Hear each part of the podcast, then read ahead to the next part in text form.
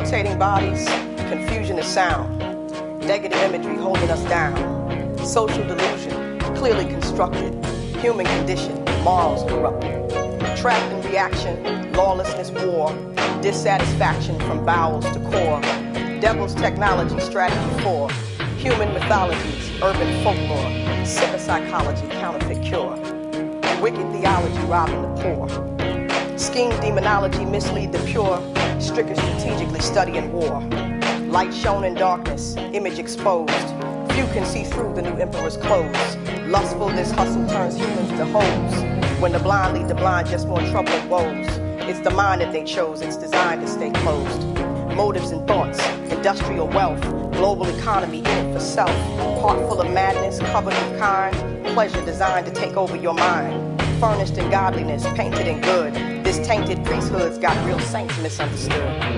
While classes in government set up the veil and cultivate minds for more mythical tales, typical Hollywood, violence, good girl, while vice and corruption take over the world, motives and thoughts.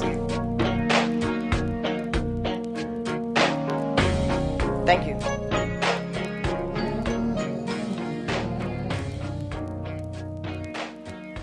You know what? I, I don't see it as a disadvantage because without having had the experience that I had here, I would never have gone through whatever it was that I went through, and, and I probably would never have written this kind of a record. So I don't see it as a disadvantage. I see it as something that has helped me out.